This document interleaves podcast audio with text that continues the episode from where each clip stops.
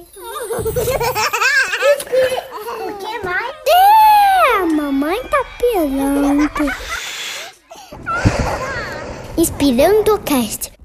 Oi, oi, oi, bem-vindos, bem-vindas a mais um episódio do nosso Inspirando Cast. Hoje vamos falar de criação solo. Estamos aqui, eu e Joana, especialmente batendo um papo com a Thais Leão, que é mãe do Vicente, e vai trazer para gente, assim como eu, como vocês sabem, eu também sou mãe solo, as dores e as delícias de uma criação solo. Às vezes muito mais dor, às vezes mais delícia, mas como é que a gente enfrenta essa realidade muitas vezes sem um parceiro, uma parceira ou, ou alguém que esteja ali do lado para enfrentar o dia a dia. Thaís, se apresente, por favor. Muito obrigada pela sua presença, pela sua disponibilidade de falar com a gente. Oi, galera. Eu sou, sou a Thaís Leão. Eu sou a criadora de, do projeto de é, impacto digital social chamado A Mãe Solo, que completa esse ano seis anos de trabalho e de questionamento, enfrentamento e crítica. Bem nesse lugarzinho mesmo, que eu tô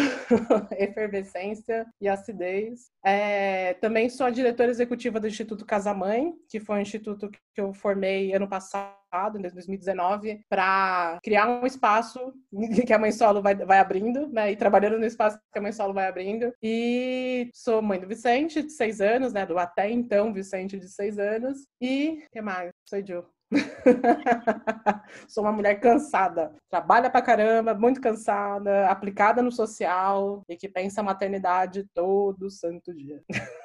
Obrigada por você estar aqui, Thaís. A gente vinha pensando no tema e, obviamente, sempre vem você à cabeça. Te conheci, acompanho teu trampo e admiro há muito tempo. Começa contando, então, um pouco, assim, como surgiu a Mãe Solo, né? Era uma vez uma criança inconformada. Né? parte, parte do princípio de uma natureza. Né? Existe uma, uma, uma natureza em mim de inconformidade e dor com esse esse mundo e os aspectos que me são cobrados e expedidos né, da, da, minha feminilidade, do meu corpo, do meu eu, do meu intelecto, do, do, jeito que eu falo, do jeito que eu olho, do jeito que eu me visto, enfim, nasce daí da, da minha natureza uma, uma sujeita inconformada e crítica e me torno mãe eu também aos 23, dentro de vivendo assim, né? Eu acho que se, a gente fosse, primeiro, ser bem sincera, né, com, com a realidade do que, do que todo mundo espera enquanto cultura, né, daquele lugar para você se tornar mãe, é, se a gente fosse colocar em checkbox, né, tudo que era, ah, ela tem que estar tá casada, ela tem que estar tá bem de grana, ela tem que estar tá estabelecida na carreira, ela tem que estar, tá, tem que estar, tá, tem que estar, tá, tem que estar. Tipo, me tira de todos eles. Eu não estava em nenhum. E aí entro então na maternidade nesse lugar que, que primeiro, óbvio, óbvio que me né? Foi um tornado, que tinha, tinham várias questões que eu tinha que enfrentar dentro de mim mesma, mas tinha um lugar em mim que era quente, né? Que eu falo que era, era um lugar quente, que eu nem tentei, não tento nem fazer sentido, porque era, era realmente um, uma intuição que me dizia vai. Apesar de todos os checkbox estar em outro canto, né? Não, não ser não para tudo, mas que me dizia vai e entendi, fui para minha vontade, falei, vou ser mãe sim, porque eu acho que é só isso que eu preciso, né, para ser, eu, eu quero, é querer, então massa. E aí é, me tornei mãe, apesar de todas as críticas, né, críticas de todos os lados, né, crítica sem, sem, sem condicionamento de vai, vai, vai, vai, vai, mas não se esqueça que você tá toda errada, e também de, do, do outro lado que era, não, não vai não, você tem opções, volta aqui, né, então é, é era um não lugar em tudo, né? Porque a solução de todo mundo era, era, era me criticar. E aí, né, não de todo mundo, né, mas havia ali embutido em todo mundo, né, eu vou te apoiar, mas existe aqui uma crítica a esse processo. Ok.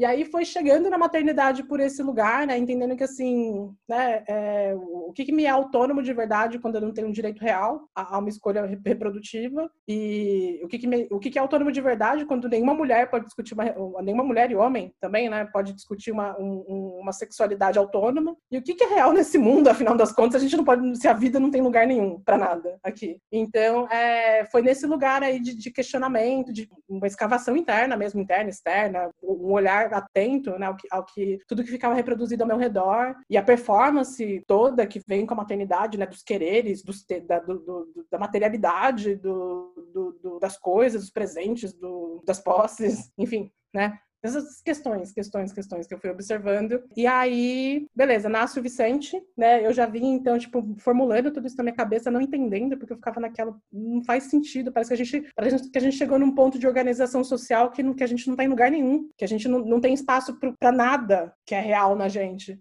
Fui, fui com esse conflito, atravessei um parto, né, um renascimento e uma morte. É, vivi a morte por muito tempo, óbvio, porque não, não entendi do nada o que, que era esse rolê. E nesse processo de me, me vinculando com tudo aquilo que eu perdi e com tudo aquilo que eu estava ganhando, e com as novas perdas que não tinham nem tanto a ver comigo, mas era de tempo, de experiência, de, de físico, energia, não sei o quê, eu fui criando a mãe solo para me ajudar a me elaborar. Então a mãe solo era, era meio que uma experiência fora de mim mesma, era um lugar para me ver fora de mim mesma, contando da minha experiência e com o qual eu dividia né, é, criava, me dividia com, com as pessoas das, das, redes sociais que eu participava, enfim, né, que acabou, que acabou sendo um lugar ponte, né, virou um lugar mais do, mais do que um, um, recorte de experiência, acabou virando um lugar de segurança, um lugar de, de vínculo, e que hoje é uma rede aí de mais de, sei lá, acho que 150 mil mulheres, né, que mulheres, homens e pessoas que se vinculam com a maternidade e pensam a maternidade comigo nas redes sociais, através da Mãe Solo. Maravilhoso.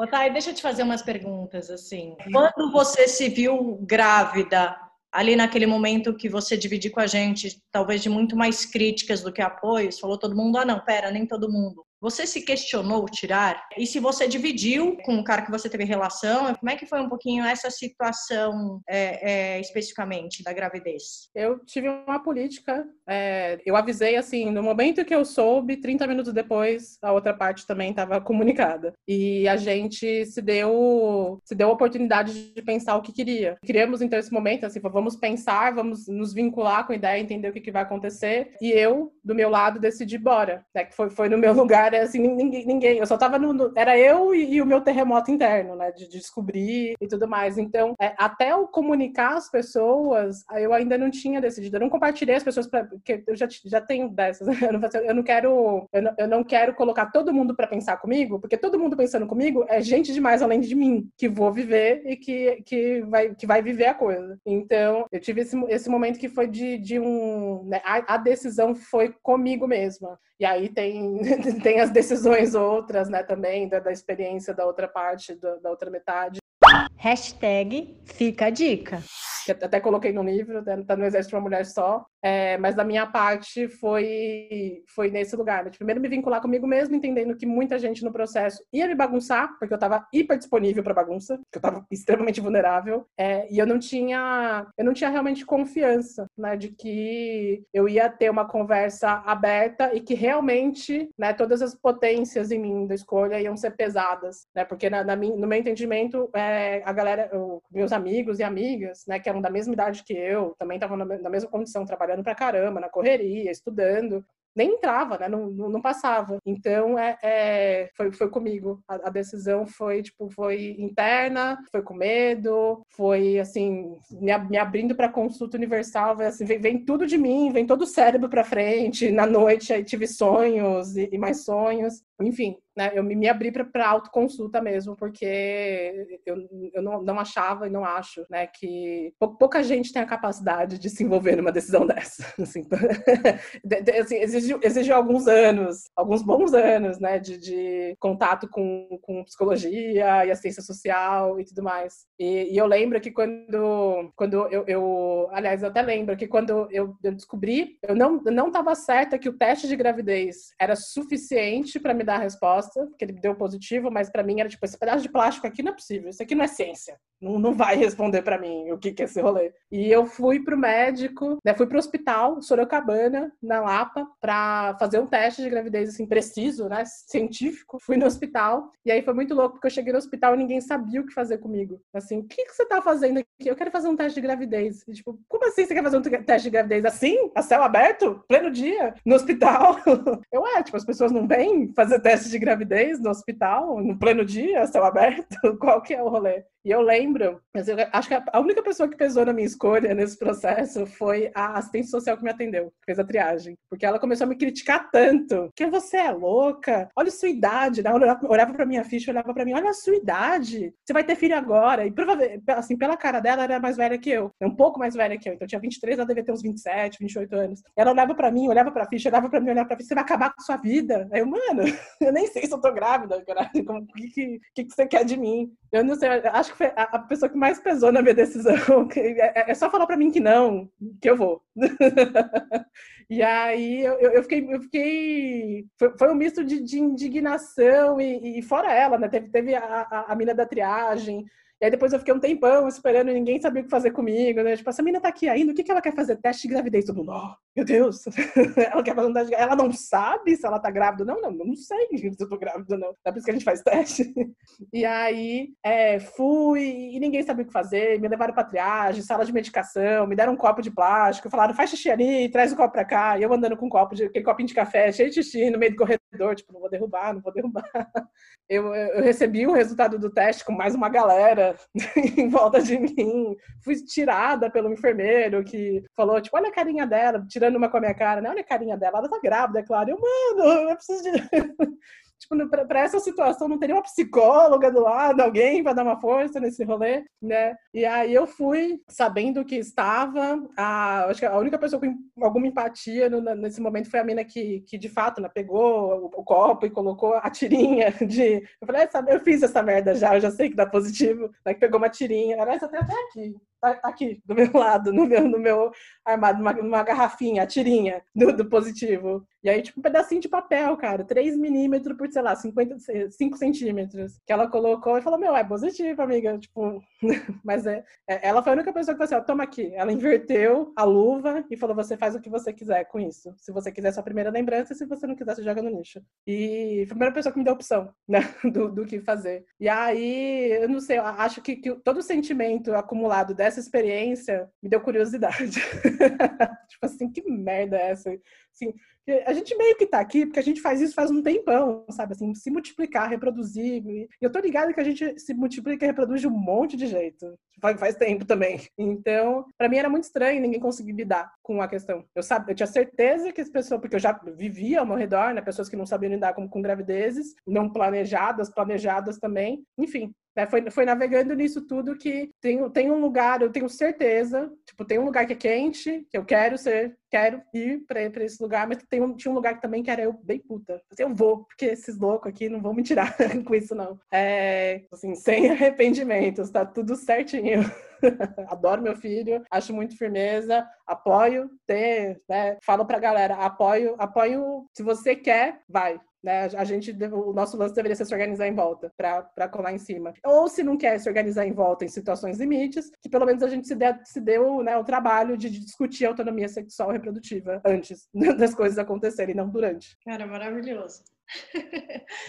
é, eu, eu acho que, que, no fundo, a resposta é quando eu pergunto para você, puta, você questionou, quando você fala eu quero, cara, e eu vou fazer, e, né, e, e, e, e vou peitar, e, cara, e vou fazer acontecer, tanta gente faz, tem todo um lugar né, que, que, é, que eu super entendo, né? Que é quando a gente fala de autonomia reprodutiva, o corpo é da mulher, a escolha da mulher. E aí, quando fala, mas e se o cara não quer ter o filho e você quiser, você quiser ter? Eu primeiro tenho aquela de que a gente teve um tempo antes da escolha chegar só na minha mão, para a questão ser decidida também. Perfeito. Então, existe uma corresponsabilidade anterior. Exi existiu um momento de decisão, claro. existiu um momento de escolha, né? E que no, no mesmo passo que tem várias mulheres que decidem ter filhos, apesar da decisão contrária dos pais, a gente também tem num outro lugar uma maioria absurda de homens que decidem transar sem camisinha, decidem transar não respeitando métodos contraceptivos. Então, assim, a questão não, não, não é realmente a, quando, quando chega no, na, na posição, a mulher, tipo assim, é a última instância, tipo, é o tribunal superior é a última instância, assim, a gente chegou num ponto em que realmente só está na minha mão. Mas antes de só estar na minha mão, passou na primeira instância, na vara civil, na vara...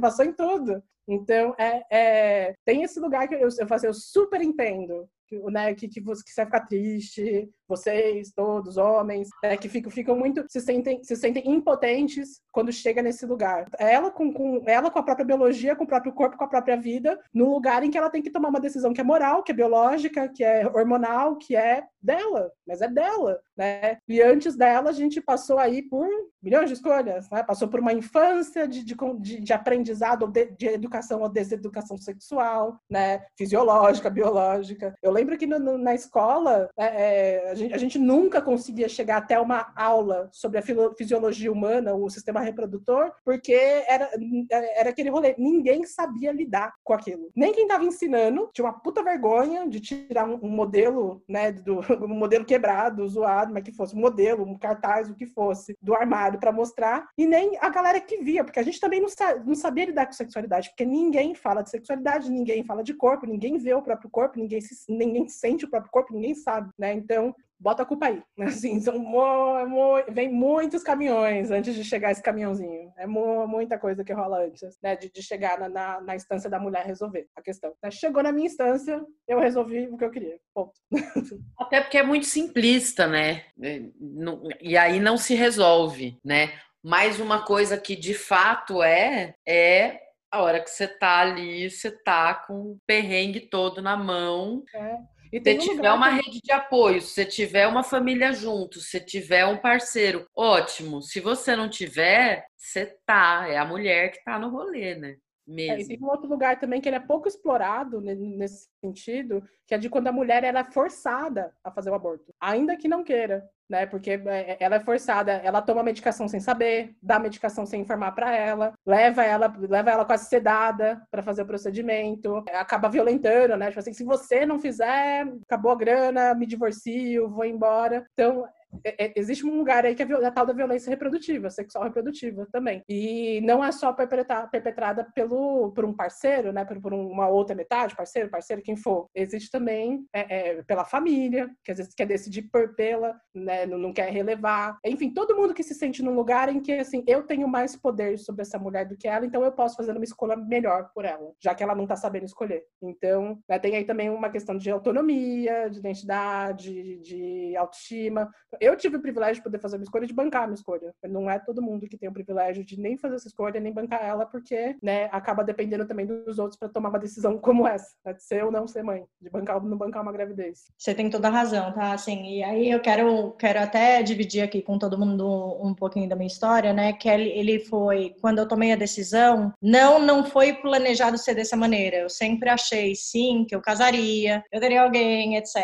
Fato que meu último namorado namorado, eu tava com 38 anos, não deu certo. Falei, cara, agora vou fazer sozinha. Estava assim, batendo meu relógio biológico, eu já tinha namorado muitas pessoas, três deles eu juntei. Tentei engravidar, não rolou, né? Sempre acho que Deus sabe muito o que faz. Eu falei, cara, agora eu vou sim tomar a decisão de fazer uma produção solo. E aí também comentei para pouquíssimas pessoas, mas quando o procedimento deu certo, eu acabei abrindo para muitas delas e também enfrentei muitas críticas, muitas opiniões, muitas divergências, que, que é isso, né? Toda e qualquer escolha que ela fuja de um padrão estipulado pela sociedade, as pessoas se acham no direito de opinar, né? Então, pô, ah, foda-se se o casamento tá indo bem ou mal ou não, tá casada, tá tendo filho, pode ir, linda.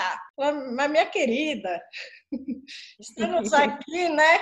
Conversando que eu não tenho, não, não tenho um parceiro, não, ninguém que me bate, mas tive sim que me planejar emocionalmente, tive sim que me planejar financeiramente, porque eu sabia que uma vez dando certo procedimento seria boleto para o resto da vida para mim sozinha. É, cara, eu falei, tenho até um certo limite, depois eu vou, cara, eu vou ter que me virar. Assim como, né, vai dar certo, eu quero isso eu acho que eu estou preparada, tenho com quem contar e vamos, entendeu? E eu queria e eu fiz isso acontecer. E aí é engraçado que você falou, eu lembrei, fui lembrando aqui na minha memória, né, do teste de farmácia que eu fiz, como, né, eu tava ali toda certinha no cronograma, que é uma coisa, né, primeiro estimula o ovário, depois você vai, aplicativo, um aplicativo tipo não pode descer no dia X. Quando eu fiz a transferência, O médico falou: ó, tem que esperar 12 dias para saber se a gravidez se confirma ou não. Minha filha entrou por um ouvido e saiu por outro. Eu fui comprando exame de farmácia todo santo dia e dava negativo. E eu falava: tudo bem, vai dar negativo mesmo, porque isso aqui não vai funcionar para esperar os 12 dias. Mas, enfim, quando aí acabou que desceu a minha menstruação no dia que o aplicativo falou, vai descer dia X, desceu. Chorei, me descabelei, mas no final das contas, estava grávida, eu coloquei três embriões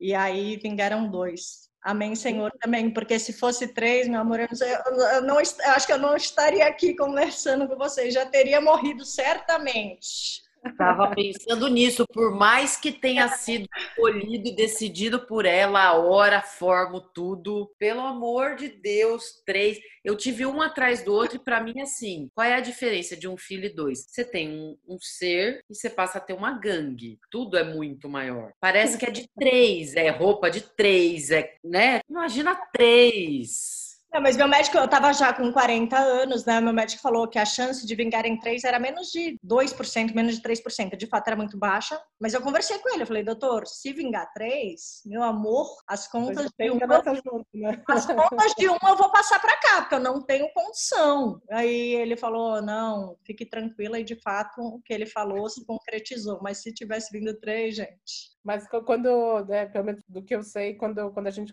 pela inseminação, a chance de vir de é, do, é, mais, gêmeos ou mais de gêmeos é bem maior, né, bem acentuada. É, ela é, é, é, depende também da idade da mulher, né? Eu já estava com 40 anos, então meus óvulos não eram, né, de uma pessoa de 23. É. Eu, aí tem a questão, de fato, da diferença do homem e da mulher, né? O óvulo da gente envelhece, né? Esperma não tá lindo ali maravilhoso, mas os óvulos da gente envelhecem, tudo envelhece, ele não fica com aquela potência toda. Então, quanto mais velho você tem, tanto que a legislação brasileira ela fala, né? Você pode colocar hoje no Brasil até quatro embriões num procedimento de fertilização in vitro. Que eu já fui para fertilização, nem inseminação eu fui. É, é isso, né? processo caro, é um processo que exige muito emocionalmente de quem faz, eu imagino, né? Por conta do tempo e da ansiedade geralmente quando você chega nisso, você já tá, tipo, meu, montado em, em vários anos de, de pensar sobre, né, o como é isso. e aonde chegar. Eu acho que, enfim, acho que tem, tem até um espaço muito amplo aí para discutir, né, um, um, processo humanizado de fertilização, né, com muito amparo, muito cuidado, muito um atendimento psicológico muito muito próximo e certeiro, porque, né, é, é, não dá para ser só relação médico ou médico X com, com, com a mulher que está fazendo. Não, né, é porque isso, eu, eu, eu, eu precisei, obviamente, né, eu estava já fazendo terapia, eu acho que eu cheguei na decisão também conjunta, né, assim, de até para eu né, como não era um planejamento ser mãe sozinha, eu também precisei que a terapia me, me elucidasse no sentido de que você não precisa estar casada, né? Você pleiteou esse papel, você consegue fazer, chegar, né, numa decisão conjunta, mas eu digo assim, de um amparo psicológico, fala, putas, você não precisa de outra pessoa para fazer a questão da maternidade. Vá sozinha, você. Eu até imagino, eu só fico pensando, né, no, no como que fica a sua relação depois com a maternidade, porque você quis tanto que você decidiu ter. E aí, depois que você decide ter, você não pode falar mais nada. assim, já é normal, já por, por definição já é a experiência das mães. Né? Tipo assim, você ficou grávida, então né, existe aí um lugar de vontade, querência. Então agora você não pode reclamar de nada. Não pode reclamar que não dorme, não pode reclamar que tá cansado, não pode reclamar, reclamar que tá sem grana, não pode reclamar de nada, porque você decidiu esse rolê inteiro. Você sabe que a gente vai, vai, vai abordar isso, eu acho que é até um excelente gancho, né? Porque é, a gente bate bastante pauta é, é, durante o dia, durante as reuniões, etc. E, e existe aí um, uma questão que, infelizmente, não é só da sociedade, é muito louco, porque ela é até uma cobrança minha. Eu me sinto mais culpada ou mais responsável em não poder deixar. A gente abordou isso hoje à tarde, assim, eu não posso deixar os meus filhos com o tio, com os avós, com etc., porque eu quis, né? Então, se eu quis, a responsabilidade é minha cuidar. Ah, não, não vou pegar um cinema tarde, porque eu quis ser mãe. Porque, e, mãe é isso. E é muito louca, né? Porque assim, eu, eu tenho sim uma rede de apoio, não no período pandemia, né? Estou aí, sim, babá, sim, lá. Mas durante o momento de trabalho fora de casa, aí tudo bem, porque eu estou saindo para prover um, um sustento para os meus filhos. Então, puta, beleza, contar com pessoas externas. Mas, porra, se eu quero sair pro cinema para fazer porra nenhuma é, é, não só dos outros, e minha também, cara. É uma bosta, porque as pessoas te colocam nesse lugar, entendeu? E você passa a acreditar nessa história. Isso aqui, Sim. se vira aí. Gente, eu sempre reitero que a gente tem assim, a gente, a gente, a gente é uma cultura acumulada, né? Então, assim, a gente viu as coisas, ouviu as coisas a vida inteira e foi montando bloquinho atrás de bloquinho até formar todo o hipocampo, o, o sistema límbico, o rolê todo. Então, é, né, a, a, gente, é óbvio que, tipo assim, né, que é que nem o feminismo. A gente tá num ponto agora que a gente, o feminismo é um projeto, não é que todo mundo é. Ninguém é feminista. A gente tá num projeto de lutar contra, contra o que a gente acredita e contra o que a gente sabe, né, que tá ali hipervinculado com, nosso, com a nossa biologia, com o nosso fisiológico e do mesmo esquema, no, no mesmo ponto, tem, é, é numa mesma medida, a gente com a maternidade. A gente sabe a maternidade que a gente preferia, o lugar que a gente gostaria de viver, o que nosso corpo gostaria de experienciar, o que nosso tempo de vínculo gostaria de ser. Mas é um projeto, né? É um projeto que a gente tem que se colocar em xeque todo dia. Assim, eu vou, eu não vou fazer porque eu tenho culpa. Então, meu, aqueles 20 minutos consigo mesmo todo dia de falar, eu vou trabalhar essa culpa, vou ressignificar essa culpa. Mas é, é um processo que é isso. A gente tem que lutar contra o acúmulo de tudo aquilo que a gente já viveu, já escutou, já sabe, e ainda é, e lidar ainda com o negócio que vai chegando todo dia, né? Porque todo dia mais imagem, mais pessoas falando, mais falas, mais checkbox. Então, é, é a gente está num movimento de, realmente a maternidade nesse processo de autodefinição, autoconhecimento ressignificação de vínculo, tempo, energia e tudo mais, está na contracultura, porque a nossa cultura não diz isso pra gente, a nossa cultura diz todo o inverso. É, é uma, é uma inovação social de conceito, poder discutir a maternidade de um lugar em que a gente vai, vai suprimir o aspecto moral dela, não relativizar né, com a moralidade, mas que vai olhar para a maternidade de um lugar onde a gente vai ser absolutamente sintético e precisa e né, racional com o rolê. Porque, assim, você, a, a, gente vive emoções, sente emoções, essas emoções são reais, a gente vai lidar com elas, entender de onde elas vêm, ver como é que a gente pode mudar e entender quais são os lugares que a gente quer alcançar ou não, né? Tipo assim, o cinema é importante, então vamos negociar a vida, o universo e tudo mais, até que o, cinema seja possível, porque existe um lugar também que é isso, né? Às vezes a gente, a gente quer criar, o nosso cérebro pede pra gente criar espaços, pede, implora pra gente criar espaços de ausência, né? Do, de, da presença das crianças, da, da, da, do cuidado, da energia dia, pede para a gente criar um lugar de ausência, para a gente justamente conseguir desempenhar uma vida ainda possível. Então, assim, é um espaço para eu criar uma energia onde eu resisto, onde meu eu existe, onde eu me significo, me encontro comigo mesma, ainda construo um campo para mim, para quando eu chegar em casa eu ainda ser alguém. Porque se eu não for alguém quando eu chegar em casa, fodeu. Eu sou um braço, sou dois braços, duas pernas, um, um colo, eu não sou e mais aí, nada. E aí o que chega é a única coisa que é assim, ah, eu sou uma mãe assim porque eu sou solo. Eu sou uma mãe assim porque eu sou separada. A minha relação, não sei o quê, é porque eu e, e, cada um pega o que tem, o que o que é uma coisa que te constitui, né? Eu, por exemplo, sou a separada. Tem o outro aí, ai, meu filho é assim, a nossa relação é assim porque é adotado. A gente vem falando disso. E, e, e fica nisso assim. E só muda o título que cada uma acaba. Os né, rótulos, né, né que são colocados.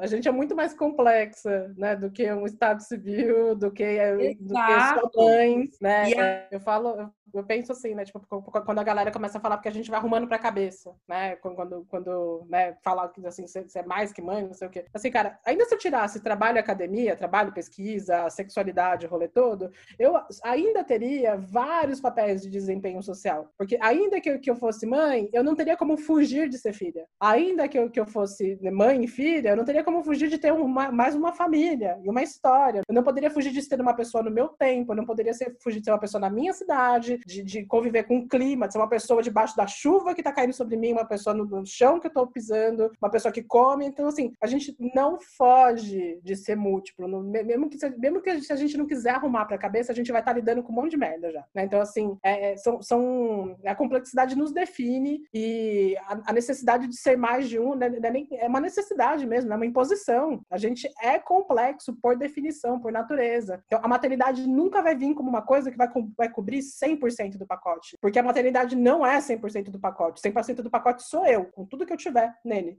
Então, né, você, eu lidando com a minha sexualidade e, a, e, o bom dela, o ruim dela, o catastrófico dela, você, eu lidando com a minha feminilidade, o bom dela, o ruim dela, o catastrófico dela, você, eu lidando com o meu tempo, com o que eu sei, enfim, né? Então, é, é, tá muito longe de ser a questão trabalhar e estudar, tipo, muito longe de, de ser a questão, né? E ainda que, não, a gente vai cuidar de pai, de mãe, a gente tem relação para cumprir, função social, papel social. Então, para mim, a treta é que, assim, é, a vida é possível, infinitamente possível, em várias questões. Mesmo que a gente, mesmo se a gente se segurar, ainda assim ela vai se multiplicar, vai escorrer, escorrer dos nossos dedos. Então, é para mim o que, que, é, o que é difícil é imaginar que a gente, a gente se, né, se condensou, foi, foi se criando e recriando de uma tal maneira através dos tempos, em que a gente chegou hoje em 2020 e tem uma caixa que tem um milhão de livros a um palmo da minha mão e tem uma e vive uma vida onde você não tem nem duas nem duas ruas de saída, porque você quer viver. Então, assim, não faz sentido né? a gente lidar com conhecimento, lidar com as coisas, lidar com os quereres de um lado,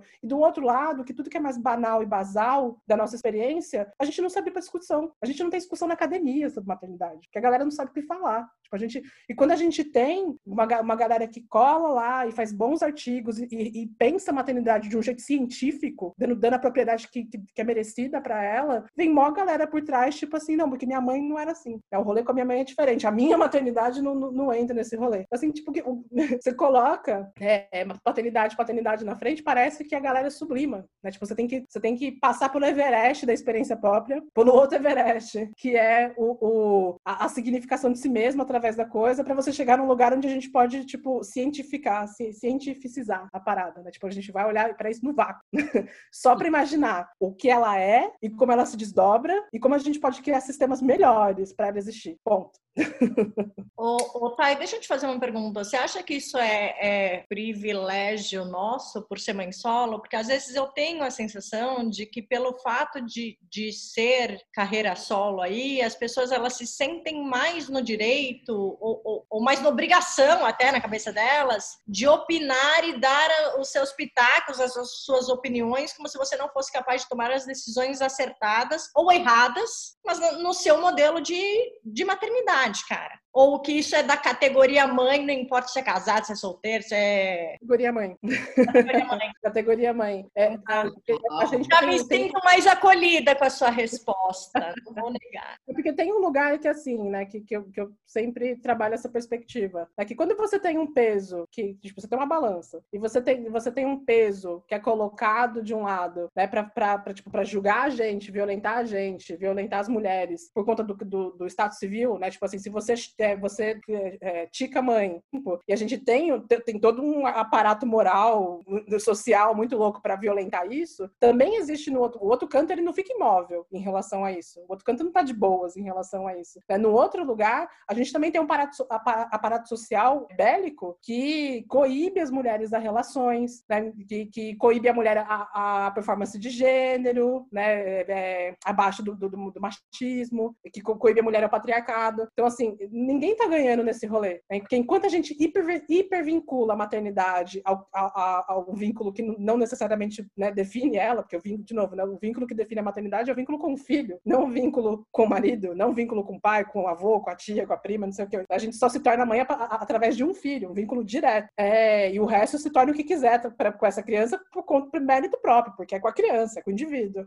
esse é o indivíduo outro. Então, nesse mesmo lugar, né, que a gente fica na violência, assim, ah, gente, é óbvio, né, assim, são violências diferentes, são diferentes, né? A gente tem, um, tem uma violência que é isso, ah, você tá sozinha, então é isso, né? Tem, vou, vou acabar contigo mesmo, porque, né, já tá aí fazendo filho, não sei o quê. Fica nesse pré-julgamento sexual, né, da, da hipersexualização da mãe, da mãe solteira, mãe que está solteira, violência moral, viol, enfim, violência econômica, violência moral, violência social, todas as violências por ali. Também tem no outro, no, na outra ponta, essa, essa uma autoconstrução, às vezes até, né, tipo, salvar vidas, de, de, tipo assim, eu vou, eu vou me segurar aqui, não importa o tranco que vier, porque é, a minha dignidade está garantida aqui dentro. Então, tipo assim, também é uma, é um, é uma, uma ferramenta de coibição. Né? Você, você não tem de fato autonomia porque você espera de uma relação de dignidade. Então, tipo, que vida de merda, né? Esperar, esperar dentro de uma relação de dignidade, dignidade suficiente para você. Então, é, para mim, tem, tem, tem, tem esse lugar. Não tô falando que, né, tipo, toda relação é zoada e que nem em todas as relações a gente não tem autonomia. Mas o rolê é que, por definição, quando o sistema é esse, o sistema, o sistema linear, né, o sistema é, horizontal do rolê é esse, então então a gente não tá, de fato, vivendo uma, uma maternidade autônoma. Porque, né, e, tipo, eu não, maternidade autônoma não quer dizer, tipo, sair da relação, né? Assim, ah, então chega do, desse... Não, maternidade autônoma é isso, é se vincular com quem você se, vin, quer, se vincula porque você quer, e não porque aquilo te entrega um algo social, não porque aquilo te garante um direito que já é seu, e não porque aquilo é aquilo, né, X. Então, né, não, não, eu tenho esse negócio, assim, eu não, não acho correto vincular a maternidade com o Estado Civil, porque acho que só complica mais ainda o nosso rolê, porque a gente se não, prende em lugar que não quer, sai de lugar que não quer, vive coisa que não e... quer, tipo assim, não faz sentido. Não, e você falou não só de, né, de Estado Civil, como a questão da sexualidade. Você sabe que, que uma das pérolas que eu escutei quando foi, pessoas relativamente próximas, tá? Assim, tipo, primas de melhores amigas, assim, pô, mas ela virou lésbica? Mas, mas, mas de onde vem, gente? Não, não, não. A maternidade é um negócio tão exterior ao que ela é, tão exterior ao que ela é, que, tipo, meu. Pô, então ela tá assumindo que ela não vai mais assumir. Ela acha um parceiro, então ela virou lésbica, então ela precisa fazer uma produção independente. Então, eu falei, mas da onde está vindo isso aí? Mas, enfim, tirando tudo isso aí que a gente está falando, Vamos falar um pouquinho de um pouquinho mais, na verdade, de perrengues e, e também delícias, né? Porque assim. Pode eu falar as delícias, não é nada, não. Todo mundo fala das delícias. eu lembro muito bem momento puerpério, é, das madrugadas especificamente, assim, né? Porque os meus nasceram de 34 semanas, foram para UTI. É, ainda sou extremamente abençoada que eles saíram os dois no mesmo dia, né? Eu tive aquele momento ali, recebi alta e fiquei três dias brincando de Tom Hanks, que você não tem um quarto, mas você fica ali perambulando no hospital. Quando eu vim aqui para casa, eu tinha sim contratado uma, uma babá para me ajudar, só que eu não deixava a babá encostar nas crianças, né? Aquele momento puerpério. Então, a única ajuda que ela me deixava de madrugada era todas as mamadeiras de água pronta para que eu misturasse a fórmula, porque eu tinha que dar peito e fórmula, porque eu não tinha leite suficiente, meu, meu leite empedrou, enfim, toda aquela maravilha, né? E aí a minha rotina de madrugada era dar peito para um, a rota, fórmula, a rota, troca a fralda, deita. Pega o outro, que já está se esguelando, né? Peito, a rota, fórmula, a rota, troca a fralda, deita. 15 minutos no relógio, eu começava tudo de novo. Tudo de novo. É, e eu me sentia muito sozinha ali, né? E, e assim, eu, eu, conversei muito com, com amigas e por, por mais que você tenha ali um acolhimento verbal, etc., foi um momento bem difícil, bem, bem difícil, assim, solidão. Foi ali um momento que, que pesou muito para mim. Embora eu também tenha dividido isso com, com algumas pessoas próximas que falavam, pô, você se sente sozinha, eu me sinto abandonada, porque era uma pessoa que tinha um parceiro e que também passava as madrugadas naquele momento diferente em situação. Conta pra gente, Thaís, assim, o que, que você acha que o que, que a maternidade solo te trouxe de mais difícil ou de mais marcante, assim? É, então, eu lembro uma noite quando nos primeiros, acho que no primeiro mês do Vicente, que era isso, né? Tava todo mundo ocupado, todo mundo trabalhava, todo mundo, né? A vida se configurando para outras coisas. A resposta era minha porque eu tava na licença maternidade, né? É, e aí eu lembro que eu ficava, era isso, o dia inteiro com o Vicente, mamava, mamava, mamava. Ele dormia bem e tudo mais, mas aí, aí chegava madrugada. Eu não conseguia dormir de dia, eu ficava, né?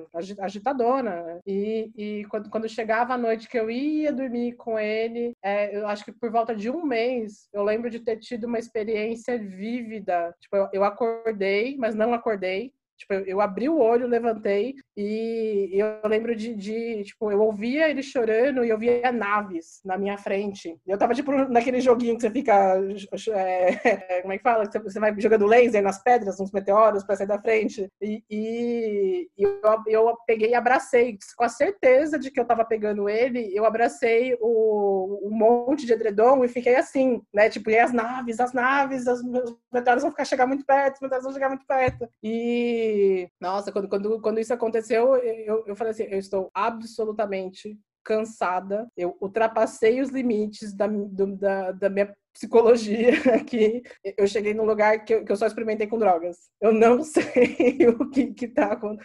E aí, é, e foi, foi muito louco, porque primeiro tinha isso, né? Tipo, tinha, tinha uma questão que era, assim, muito prática, de que eu não tinha quem me apoiasse, porque eu precisava de alguém no momento, é, e que ninguém mais morava comigo. Ninguém tava lá de noite para ficar nesse rolê. Então, não iam vir, porque todo mundo trabalhava, todo mundo tinha que sair seis horas da manhã, e o sono de todo mundo era importante. Sei, eu sei, eu sei que eu não vou conseguir negociar com ninguém uma presença aqui à noite né, um, um, trocar, porque a galera mora em outros cantos, mora no centro, eu tô morando no, na, no Butantã, só eu morava no Butantã, porque eu vim para cá, porque era onde a minha parteira atendia, e precisava de uma casa de qualquer jeito, enfim, né? Então, assim, a, a vida não estava configurada, a vida não se configurava, a, vida, a vinda do meu filho só, só se configurava para mim, e por imposição, né? Porque tudo tinha que abrir todo, todo o terreno para ele. Mas mais ninguém ia fazer isso, mais ninguém podia, iria e queria fazer isso. Então, é, quando chegou nesse momento assim de limiar, que eu falei, eu sou finita, eu não vou dar conta do, desse rolê inteiro, eu, eu, vou ter que eu vou ter que mudar, vou ter que reconfigurar tudo para ser possível, tipo, para eu não chegar nesse lugar, porque eu tinha muito medo de chegar nesse lugar e fazer qualquer merda, sabe assim? Eu vou, eu vou chegar nesse lugar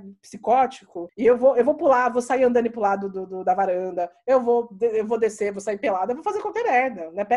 Pior ainda, né? Podia colocar meu filho em risco. E isso para mim era assim, inaceitável, era o limite do inaceitável. Aí o que eu falo pra galera assim, eu me tornei um, um samurai. depois desse rolê. Eu, eu me disciplinei de um jeito que assim que, eu, eu que, que, não era que eu assim, ah, nossa, mas você tá, você tá tão, né, organizada e regulada, não sei o que, eu não tô, não tô organizada, eu tô com medo. É por isso que eu me obrigo a dormir de dia. É por isso que eu deixo as coisas extremamente planejadas. É por isso que eu tirei tudo da minha frente. Eu tô com medo, eu não tô organizada, tô com medo. Ponto. Então, é, e a partir daí foi isso, né? Eu, assim, eu, vou, eu vou ficar aqui nesse lugar, eu, eu, preciso de um jeito, que eu, só tenho eu para contar, então eu vou me organizar de um jeito onde eu, onde eu fico extremamente militar, mas funciona o rolê, né? E aí é isso, vou dormir, acordar, não vou ver, não vou me estimular, não vou tomar café, era tipo assim, dieta, estri, é, dieta estrita, tudo era sobre o Vicente, era sobre criar esse espaço de segurança para mim e para ele para mim, para o meu corpo não, não pirar e, e ele não, não, não, sofrer com o processo. E aí, depois que eu me organizei nesse lugar, e que ele foi crescendo, que eu fui me adaptando, que eu fui começando a entender os ritmos e, e etc., é, e me acostumei com a amamentação, me acostumei com as acordadas à noite, enfim, quando conforme a coisa foi passando, e aí, aí que eu consegui falar, ok, né? Agora eu tô apropriada aqui em cima do rolê. Ainda tudo muda todo dia. Não tô, assim, não tô apropriada de nada, mas eu tô num lugar assim, mais apropriada de mim, com, com autoestima nesse rolê. Então, a partir daqui, eu vou ter que pensar em outras soluções, porque eu não vou bancar ficar nesse rolê pro resto da vida. Eu não vou bancar, porque tipo, eu não tô fazendo mais nada. Eu vivo o dia inteiro olhando pra esse moleque, fazendo coisa pra esse moleque, é, é, cuidando de tudo. Quando ele tá dormindo, eu tô lavando roupa. Quando, ele tá, quando eu tô lavando roupa, eu tô cuidando dele. Quando eu tô, mamando, tô dormindo com ele. Tô, tipo assim, tudo era sobre cuidar dele. Então, assim, tipo, tem aquela frase, né, que fala assim, ah, é preciso uma vila para cuidar da criança. Você não precisa. É, a vila é agora, já. É isso.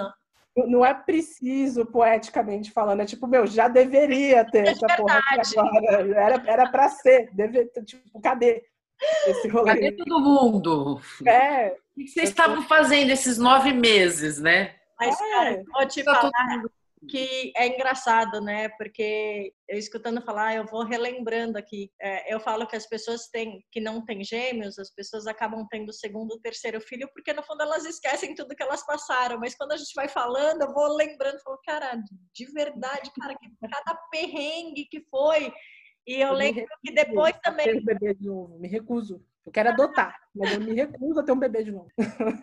Cara, eu, eu comecei a tirar leite materno na bombinha para ter o leite materno para substituir, sabe, a mamadeira da fórmula pelo leite materno. Enfim, nossa, gente, vou lembrando das rotinas. E é engraçado, porque hoje eu me vejo a, a, a necessidade, se eu usou o termo militar, né? A, a minha rotina aqui, o, o, meu modelo de maternidade, ele é muito. Tô até mudando, fiz um curso aí esses dias, que eu sou muito autoritária, mas eu acho que assim, a questão é, de militar que eu acabei criando com os meus filhos era, era até uma questão de sobrevivência, sabe? Porque se eu não tivesse o mínimo da rotina, falar, bicho, agora é hora do almoço, tá com fome, não tá? Sinto muito, é agora, quer ou não quer? E, e, é assim, desde o momento que eles começaram a ter a, a, primeira papinha sólida, entendeu? E hoje a rotina funciona muito bem, com quatro anos, mas, cara, eu precisei fazer isso desde o dia um, seja ela positiva ou não, porque senão eu, eu ia morrer louca, eu iria morrer louca. Acho que tem, tem esse lugar também que é de uma expectativa da, do, do, do, do, como que a gente se vincula com as crianças, né? Que, tipo, eu trato meu filho, tipo, com, tipo, parceiro, assim, vida louca, nós, estamos junto. Porque, é, é, e a galera às vezes me criticava bastante porque eu ficava naquela, mas você fala com ele como se ele fosse um adulto. Eu, assim, eu, tô, eu não tô falando com ele, eu tô falando, óbvio que eu tô falando com ele, tô estimulando ele, mas o meu rolê não é só falar com ele. Eu tô me adaptando, eu tô me, é, é me cursando aqui, fazendo, eu tô, tô, como é que fala? Eu tô, tô querendo essa experiência para mim mesma, para eu não esquecer de que eu, eu, eu quero estar sempre, eu quero estar sempre jogando muito a real com ele. Então, assim, amigo, né? Isso daí, do tipo assim, eu vou, eu vou ser absolutamente disciplinado, os nossos horários vão ser disciplinados, porque eu faço, eu faço na minha vida caber a sua. Eu não tô te cobrando, não, tipo, assim, não, não tô te pedindo nada, eu só tô falando assim, é só assim que eu consigo operacionalizar essa treta, só assim. Então, e assim... por mais doloroso que seja, viu? Vou te falar que quando eu, eu, eu tava ali trabalhando, todo momento de colocá-los para dormir, que é sete e meia da noite, que continua inclusive até hoje, eles vão dormir sete e meia da noite, muitas vezes Bem... eu não tô voltado do trabalho. Então eu tinha que fazer FaceTime e falar, galera, deixa eu parar aqui a reunião 15 minutinhos, só falar boa noite, boa noite, como é que foi, como é que não foi, etc. Beijo. Amanhã tomaremos café da manhã juntos. Sim. E segue, entendeu? Porque não dá para esperar a mamãe chegar do trabalho nove e meia da noite, meu amor. Porque senão... É, a gente não tá vivendo no né? A gente não está vivendo no mar do tipo, tudo, tudo que acontece comigo é porque eu quero que aconteça. Não. a gente está fazendo o, mundo se conciliar, assim, o, que a gente quer se conciliar com o mundo que se apresenta pra gente. E é isso, o mundo que se apresenta pra gente. Agora eu queria é, fazer uma observação das naves, das naves espaciais também, dividir com vocês. Você sabe que no começo da pandemia, depois, né, obviamente e eu sei que eu tenho uma situação privilegiada porque eu tinha uma babá que dormia enquanto eu trabalhava fora, eu tinha diarista que vinha quatro vezes na semana, então eu tinha comidinha fresca todo santo dia, minha casa estava sempre limpa, impecável, maravilhosa. Meu amor, ó, 13 de março, beijo, tchau. Chegou em abril, maio, eu tava uma pessoa louca, a louca de verdade, porque eu queria ainda manter a rotina da casa com comida fresca todo santo dia, com a casa limpa todo santo dia, com duas crianças para administrar, sendo que eu não tinha escola, não tinha porra nenhuma. Eu falei, bicho, não dá. Quem que eu estou achando que eu sou para assumir as, as diversas funções que essa casa tinha numa pessoa só? Não dá. Mas até aí, o que, que aconteceu? Estou eu fazendo minhas compras de internet, linda, maravilhosa, porque não sai mais para o mercado, chega tudo aqui. Um belo dia eu olho, os meus filhos estão brilhando. Eu falei, é isso?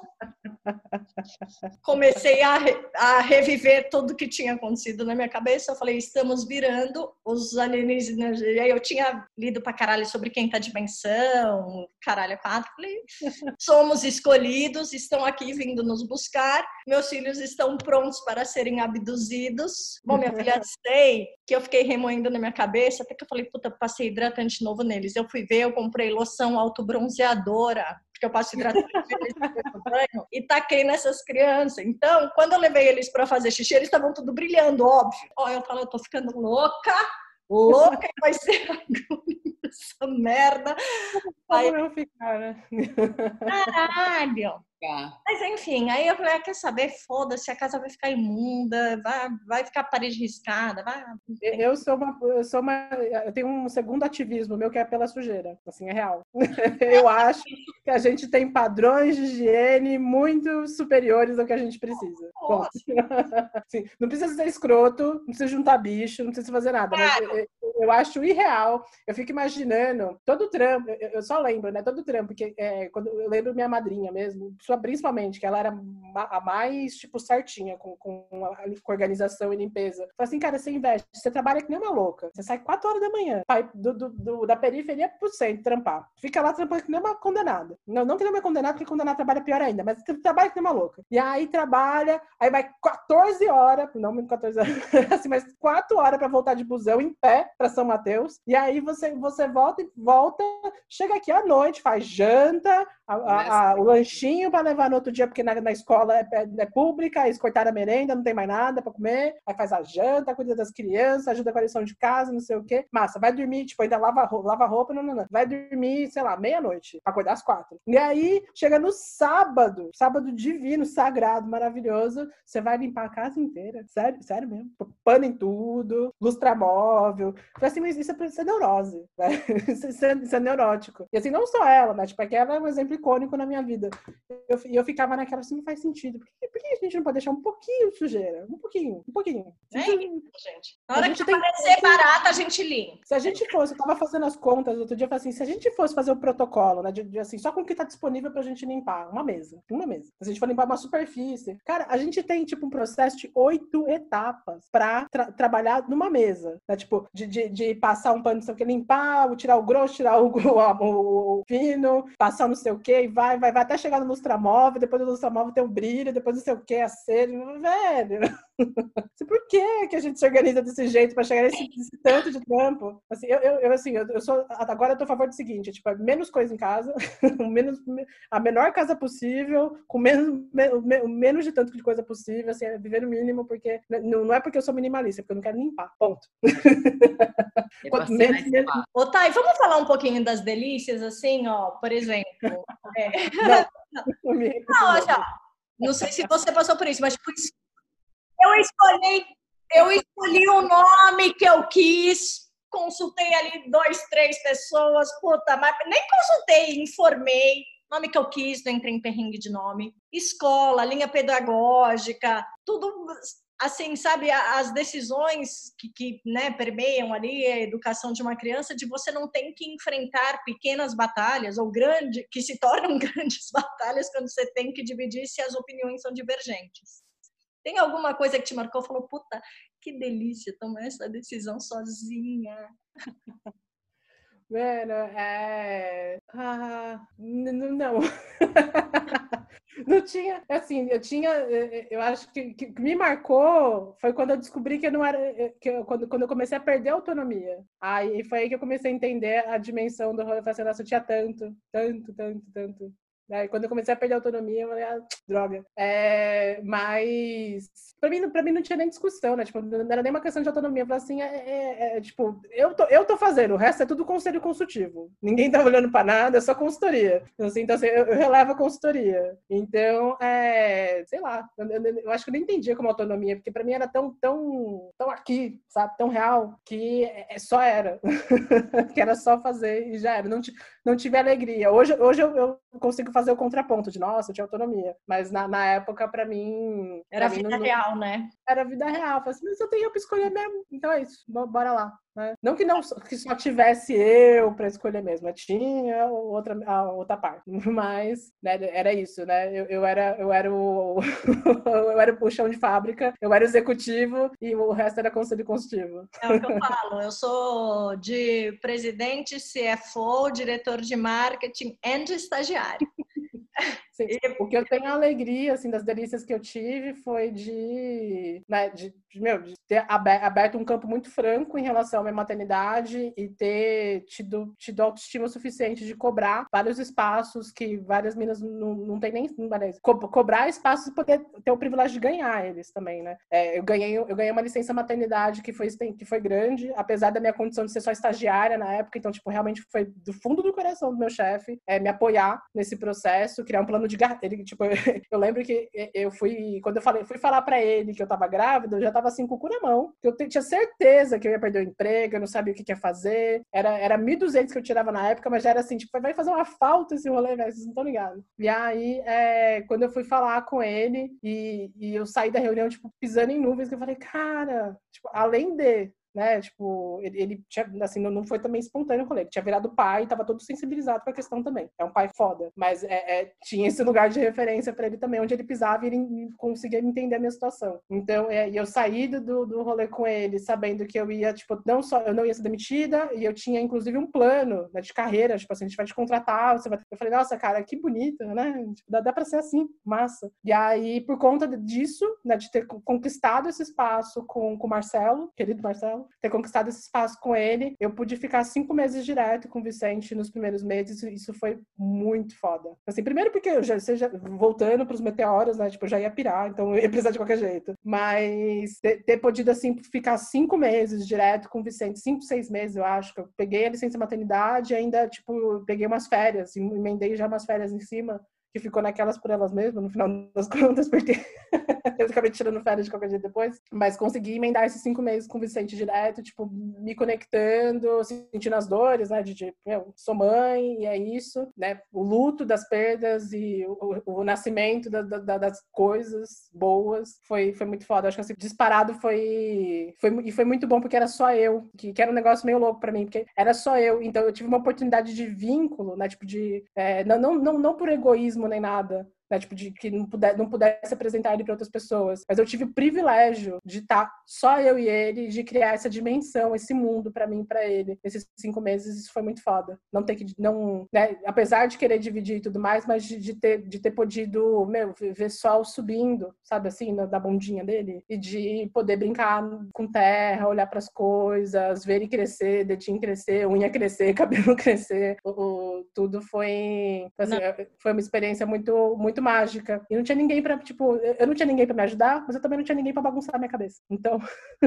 tipo, não tinha ninguém me pitacando, né? Foi, foi, foi, teve medo, óbvio, assim, não, não romantizando de maneira alguma o processo. Primeiro banho, medo. Segundo banho, medo ainda. Como que limpa o umbigo? Como é que faz? Porque era tudo eu também, né? Eu tomando decisões muito, muito autônomas, mas com medo. Então, assim, eu, eu aprendi nesse processo a ter força, a ter confiança, a ter. Enfim, foi um, foi um processo de mim com, com ele mesmo que, que foi foi, foda, foi difícil, foi, mas que me, que me criou essa dimensão também que me ultrapassou, me enlargueceu, né? Me, me transformou em alguém maior. E eu, eu não, não, sei por que, as pessoas perdem, tipo, essa experiência, né? De estar próximo, de ver uma criança crescer autônoma também, né? Tipo, de ter, criar esse espaço de autonomia para a criança também, para ela se desenvolver, né? Sem ficar criando regra também, né? Vai dormir tal hora, vai fazer não sei o que. Eu falei assim, ele é um bebê. Ele, ele é um bebezinho, não sabe de nada. A gente tem que se adaptar para ele, porque ele é absolutamente dependente. Ele, ele tipo, não, nem dia, noite, não tinha dia, noite dentro de mim.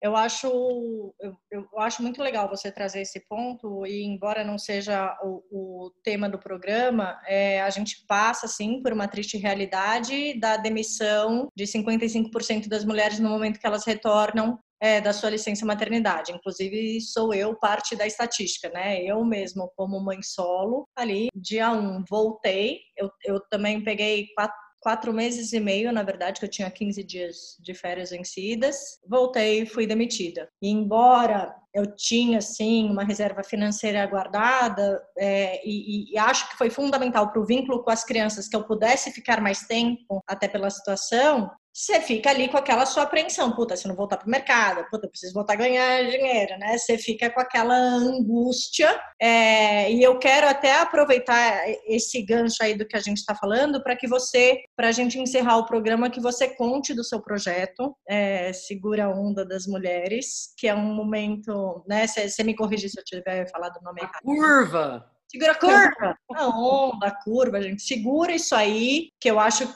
que serve para a gente falar da maternidade como um todo, de um assunto que afeta demais as mulheres, né? Hoje eu estou desempregada, estou com um podcast, estou com um projeto particular de consultoria, mas fora do mercado oficial, da carteira assinada, do plano de saúde, da, dos benefícios que funcionam ali. Saudade, reais. É, é, é, viva o SUS. Primeiro de tudo, viva o SUS. Viva o SUS, cara.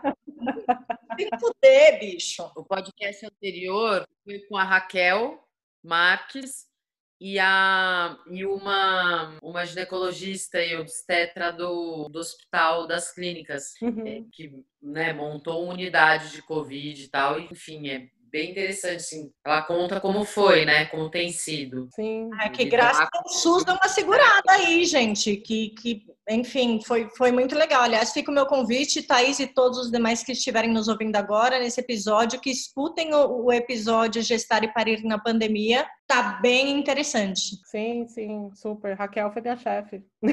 Aí durante um ano. Foi. Ela na mandata ativista, com ela como co-deputada. Super admiro. E tô, tô, foi, foi uma das mulheres, inclusive, que me ensinou a valorizar ainda mais, né? Eu já, já sei, eu, já, eu contava com o SUS, porque o SUS sempre foi meu plano.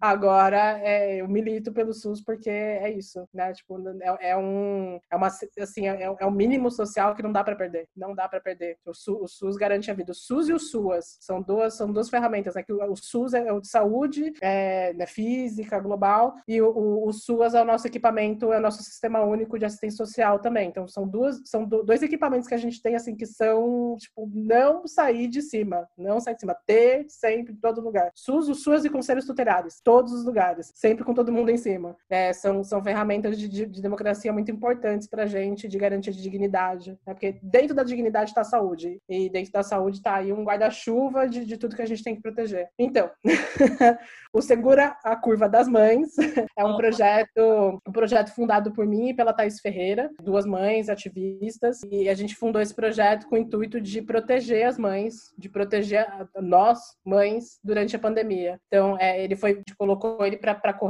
já em março, entendendo que a partir do dia 1 do que a gente fosse chamado de quarentena, distanciamento, a gente ia estar tá, tá com uma situação de, das mães ainda as mães e as crianças em risco, né? Porque uma maioria de mães não tem carteira assinada, uma maioria de mães, assim, o Brasil já é um lugar de desigualdade, de a insegurança alimentar é uma questão que vem crescendo todos os anos, a gente discute muito pouco, né? Que na real a gente, tá, a gente já estava numa questão de limite antes da pandemia, com a pandemia a gente chegou num lugar de impossível. Então, é, a gente formulou o Segura a Curva das Mães pra, como rede de apoio integral para mães. Estamos é, atendendo hoje 1.734 mães de 24 estados do Brasil. A gente apoia, atende, atende assim, né? A gente se dispõe, né? Se, coloca, se dispõe a cooperar, porque a gente entende que a vida delas é importante, que a vida dos filhos delas é importante, então que a gente, a gente enquanto sociedade organizada, tem que se dispor a colocar tudo que é necessário para garantir a vida. Então a gente faz o faz repasse financeiro para garantir alimento, faz repasse financeiro para completar aluguel, garantir teto, garantir alimento, garantir né, medicamento, garantir assistência. É, além do repasse financeiro, a gente tem um cuidado de saúde, né? Faz, faz, faz por meio de uma rede de voluntariado, a gente tem atendimento de saúde, telemedicina, atendimento psicológico, atendimento de luto, né, para os muitos que vieram, né, atendimento psicológico ao luto, o, o apoio pedagógico para esse momento também, que não, não é só sobre a, a, a, criar atividade precisamente, mas também sobre atender as angústias, as ansiedades que estão sendo geradas sobre a educação das crianças. Então, é, o Segura a Curva das Mães é uma rede de apoio, eu acho assim que é a rede de apoio mais bonita e mais completa, o projeto de rede de apoio mais completo que eu já fiz, né, que hoje, a gente já está atuando há seis meses, são seis meses de apoio contínuo, estamos aqui, a, a, a, a primeira chamada que eu faço é doe, porque é, a gente faz o, o, apoio, ele tem que, o, o, né, com a grana que a gente recebe, a gente formula o fundo e com o fundo a gente consegue atender necessidades que são mínimas. E é, é né, comer e, e, ter um lugar para morar é uma necessidade que, que não, não passa. Né? A gente não, não pode apoiar uma vez e desencanar e falar, então, valor, falou, né? Tipo, pega essa cesta aqui e é isso, a gente se vê nunca falou, é nós. Então a gente, a gente não tem essa perspectiva de trabalho também, que é, um, que é uma de, de cuidado ético, né? A gente se aproxima para ficar, não se aproxima para colar e cair fora, a gente se aproxima para ficar, né? para colocar você no mundo entender, para colocar você como ponto de rede nesse processo. Então é um apoio contínuo, um apoio contínuo que, que precisa de investimento para continuar acontecendo e que nos últimos meses a gente vem passando aí por uma, várias questões, porque, não sei, parece que está assentando no, no, né, na nossa na mente do, da, de geral que a pandemia passou passou, que já tá tudo de boa e que não, não, não tá pegando mais nada, né? Já agora a vacina tá chegando e não sei o quê. Só que a real é que para quem tá no, no, no, ponto de vulnerabilidade extrema, a pandemia não tá nem no meio, né? E, e, os, e para além da pandemia, ainda depois que a pandemia passar, independente de segunda onda, terceira onda, quarta onda, o que for, a gente ainda vai ter aí um impacto de pelo menos mais uns seis meses sobre a vida dessas mulheres, até conseguirem estabilizar a renda, até conseguirem voltar para casa, terem casa de novo, porque elas já, já, já, assim, já, já tá, né? É, já ultrapassou. A insegurança alimentar, a insegurança de moradia, todas as inseguranças elas já foram estabelecidas. Então, é, se aproximar dessa rede, a gente, além das 1.734 mães que a gente atende, a gente tem uma fila de espera enorme de mulheres. As vulnerabilidades estão sendo agravadas, continuamente agravadas dentro do Brasil. E todo mundo que está fazendo esse trabalho de ponta está precisando de apoio, de doação, de galera colando junto, entendendo que é isso. Né? A gente não tem um sistema político, institucional que está abraçando essas vulnerabilidades. A gente não tem. Então, é, é, é, aquele negócio. A gente, enquanto a gente não, não puder resolver isso com a eleição, e com sistemas e podendo dar né, vazão para nossa para nossa economicamente né, para resolução e projetos a gente vai ter que lidar com isso no, no, caráter de emergência bancando do próprio bolso mesmo como no, no, atendimento social. Então convido a galera com responsabilidade social sobre mães e crianças que estão na linha de frente segurando e vivendo os, os principais os maiores e principais impactos do covid-19 a colar com a gente no seguracurvadasmães.org e doar apoiar se voluntariar e enfim desempenhar a rede que a gente sonha. Deixa eu pedir aqui para as minhas ex-clientes que sempre me escutam, que mandam mensagens, que estão adorando o projeto, que são mães, pessoas que estão aí no marketing de grandes empresas. Vou fazer questão de dividir esse podcast com vocês, porque eu acho que, né, que tem sim um grande papel nosso na sociedade de, de segurar a curva, a onda e as mães aí, galera. Projeto lindo, Thaís, super parabéns. É, Qual que é o. Fala é, o site de novo, Thaís. É seguraaCurvaDasMães.org. Fechou. Lá dá para doar mensalmente, dá para doar pontualmente, dá para ser pelo Vaquinha, pelo PayPal, tem a conta do projeto. A gente faz parceria, recebe doação. Enfim, eu, priori, eu sempre falo para a galera: se você pode pensar em doar financeiramente, é melhor, porque como a gente atende o Brasil inteiro, é, a gente consegue dar vazão, né, consegue dar, dar liquidez para a saída do recurso recurso para que a gente, a gente consiga fazer com que as pessoas comam hoje. Né? Porque quando a gente trabalha com, com doação de alimentos mesmo, a gente só consegue privilegiar um local e a gente acaba investindo parte do que a gente podia estar apoiando mais mães em logística. Então, convido todo mundo. Sei que é, a gente tem uma cultura muito forte de doação é, de coisas, mas eu convido a galera a, a, entrar com a gente na cultura de doação econômica, mesmo de investimento econômico, porque é isso, é um é Brasil inteiro para apoiar. É um, é, um, é um país enorme. Milhões e milhões e milhões de mães, milhões e milhões e milhões de crianças precisando de apoio. O Thaís, você falou 1.700 e poucas mães atendidas e a fila tem... 32 e fila ainda de espera. Sim. Tem quantos já cadastrados? Mano, a gente deve ter mais, mais de 10 mil mães esperando na fila de espera. 10 mil? Sim, porque como a gente tem esse trabalho, a nossa proposta de projeto é o apoio integral, a gente depende de, de uma quantia em caixa para conseguir né, fazer uma previsão, fazer, fazer realmente colar com ela junto. E não é nem assim, porque todo mundo trabalha voluntariado de graça aqui. Né? Todo, todo mundo que se aproxima do projeto é voluntariado de graça. Mas se a gente não tem essa grana, a gente não consegue garantir o mínimo. E todo mundo que cola com a gente é, meu, eu tô sem comida, eu tô sem gás, eu tô, eu tô sem, eu tô com meu aluguel atrasado faz três meses, né? A pandemia já tá rolando há sete meses. Então, assim, é aluguel atrasado faz um tempão, já tô, tá todo mundo em risco. Todo mundo, assim, eu, eu acho que 30% das mães que a gente atende já teve que mudar de casa. Assim, voltar para casa, ir para casa de parente, ir para casa de, dos pais, porque não, não, não tá dando conta, né? Fora evasão do, do, de parceiros do processo, né? Tipo assim, não, esse negócio tá muito difícil, deixa eu cair fora. Então, assim, todo mundo sai de filho, sai, sai na, na francesa, russa, mas sai do rolê, né? E as mães, elas estão na última instância como linha de frente, né? Segurando a, a população mais vulnerável nesse rolê, né? Elas próprias e as crianças e os idosos e as pessoas com deficiência. É isso, né? Tipo, a gente não, não dá pra falar,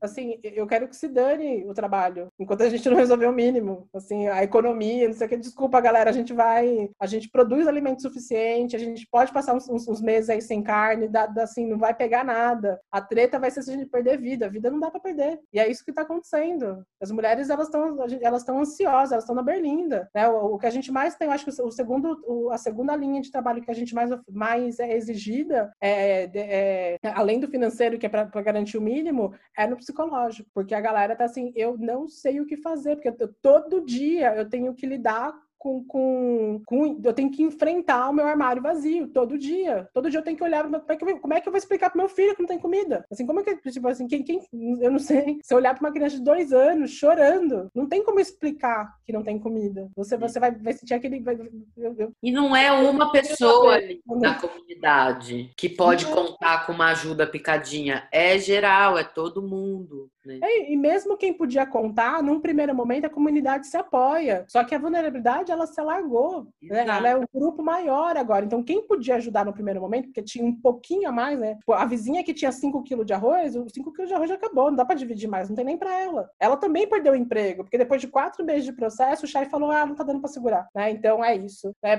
Eu preciso continuar pagando aluguel do meu do prédio aqui. Então vou demitir todo mundo.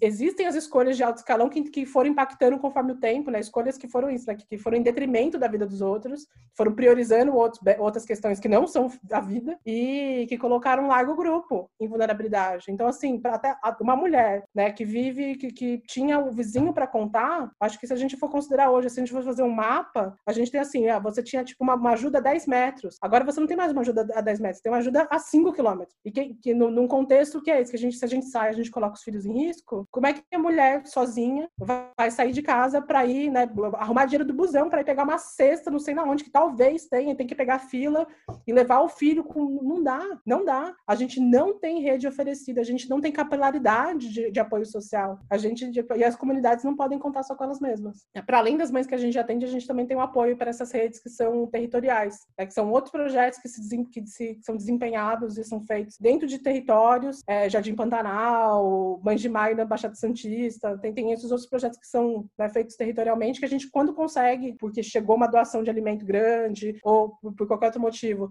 a gente consegue, a gente manda para lá e aí vira uma ação territorial. Mas não dá para fazer porque é isso, cara. É tipo assim, são, são, milhões de condições. Porque às vezes é a mina que já era autônoma, tava morando num apartamento X, tá morando num lugar até, né, mais central, mais, mais urbano, não sei o quê. Mas que, cara, do, assim, no primeiro momento, assim, zero renda. Então, tem uma, uma, um lugar que é de vulnerabilidade, que, que já é a longo prazo, né, transgeracional, territorial, a longo prazo. Mas também tem um lugar de, de vulnerabilidade que eram de mulheres que tinham acabado de sair do lugar da vulnerabilidade, estavam ainda, né, se construindo, mas sem lastro nenhum. Então, assim, não foi só, tipo, não é só no lugar onde a gente imagina a pobreza e a fome. É, é às vezes, é, é 15 metros de você. É o apartamento do lado. Da mina que acabou de sair de uma relação, que o acordo, o acordo de pensão ainda não saiu, e que, que viveu uma vida vinculada, né? Viveu violência patrimonial extrema. Então, é, é, é mulheres estão vulneráveis na pandemia. Em todos os, os contextos. Porque a gente não domina o mercado, a gente não domina as decisões, a gente não domina o, o, a economia. E o cuidado nunca teve valor econômico. Nunca teve valor econômico.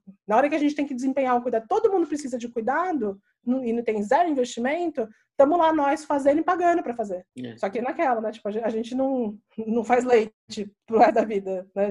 E ainda se fosse fazer, precisava comer para criar. Então, a gente não Tem é... que falar, Thaís, a questão que, que, que é um retrocesso, né? Tudo que foi, parece que se foi construído durante anos para equidade de gênero, para a mulher ganhar espaço no mercado de trabalho, equidade salarial que nunca existiu, etc e tal, a primeira a ser mandada embora, porque ou porque tem que pedir demissão porque não tem escola aberta, é a porra da mãe. Porque eu não, eu não tenho com quem deixar meus filhos. Antes, antes do SUS, antes do SUAS, a gente tem todas as mães. É, a, a, nossa cultura coloca a maternidade como linha de frente para proteção social. Então, assim, se, se é pra gente bancar esse rolê, eu banco, mas eu preciso de ajuda de todo o resto. É porque assim, a gente não tá falando de, de uma vida, uma vida e uma experiência privada. A gente tá falando de uma vida e experiência horizontal, onde todo mundo tá dentro, todo mundo vive. Então, tipo, ou a gente assume de uma vez, assim, quebra o contrato social e assume de uma vez que a gente não tá nem aí para ninguém, ou a gente toma vergonha na cara e entende que cuidar dos outros, viver em comunidade, viver em sociedade, exige mais do que a gente entrega. Que a gente tem que sair de uma perspectiva privada e encarar que, que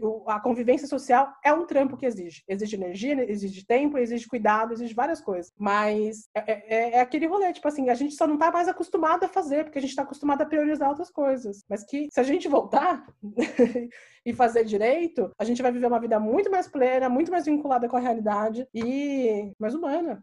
A gente volta a ser humano, porque meu, eu não sei o que é isso que a gente está fazendo agora. Eu não chamo mais de humanidade. Assim, pra, Ainda pra bem mim... que a gente tem eleição aí. É, é, bora votar em mãe.